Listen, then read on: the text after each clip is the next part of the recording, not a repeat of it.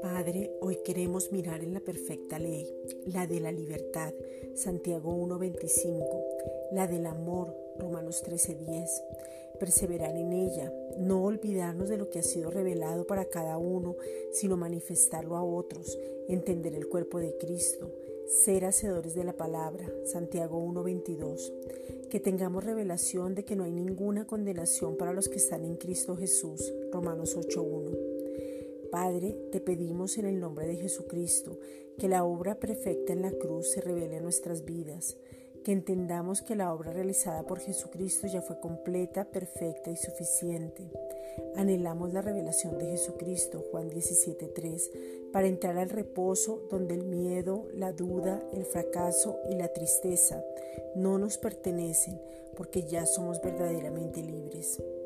Somos libres de la ley del pecado y de la muerte, Romanos 8.2. Ya nada tenemos que ver ni con la muerte ni con el pecado, porque la ley que te hace libre es la ley del amor en Cristo Jesús, que quita la mentalidad del pecado y te mete en la mentalidad del amor inagotable e incondicional del Padre, Romanos 8.1. Usted no puede amar si no se ama primero, Romanos 5.5. Entre más condenación hay más pecado. Romanos 5:20.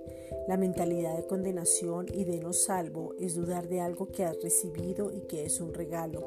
Juan 3:16. Es solo no mirarte en lo que eres y olvidarte que tú tienes una nueva naturaleza. Segunda de Corintios 3:18. Tienes un Padre que te ama y que quien te habita, que es Jesucristo, ya hizo todo por ti.